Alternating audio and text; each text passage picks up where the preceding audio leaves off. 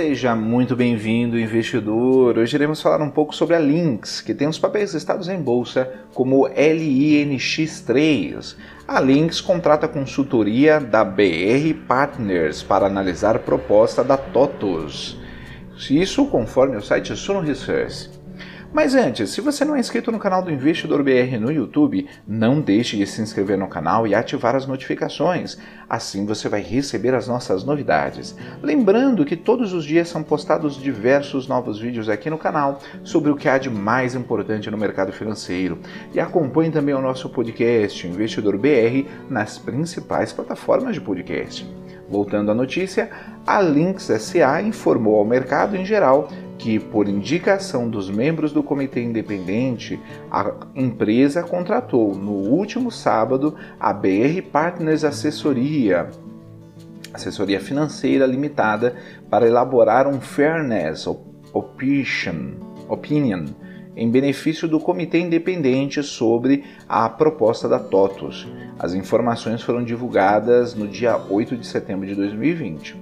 A TOTUS enviou um comunicado ao mercado na última sexta-feira, confirmando que o documento para a compra da Lynx, junto à proposta para o pagamento da multa de 100 milhões de reais ao CAD, Conselho Administrativo de Defesa Econômica, é, em caso de reprovação do órgão, foi entregue aos assessores jurídicos e conselheiros independentes da companhia.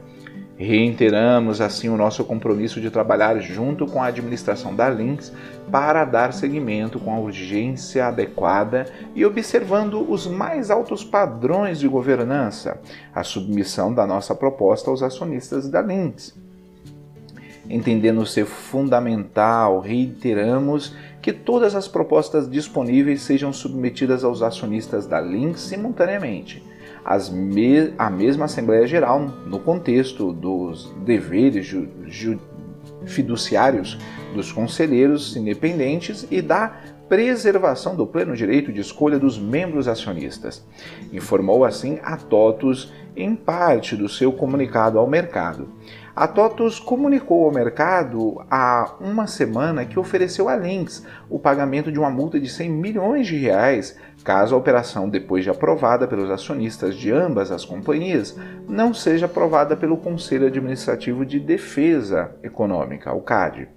O momento, o movimento acontece após a Stone subir a oferta com uma nova proposta à desenvolvedora de softwares e cobrir o valor proposto pela TOTUS.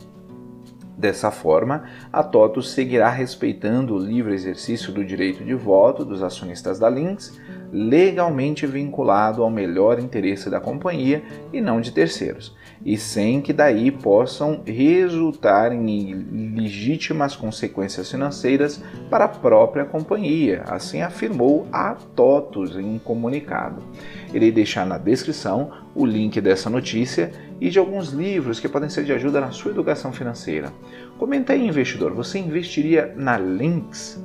Ficamos por aqui e até a próxima!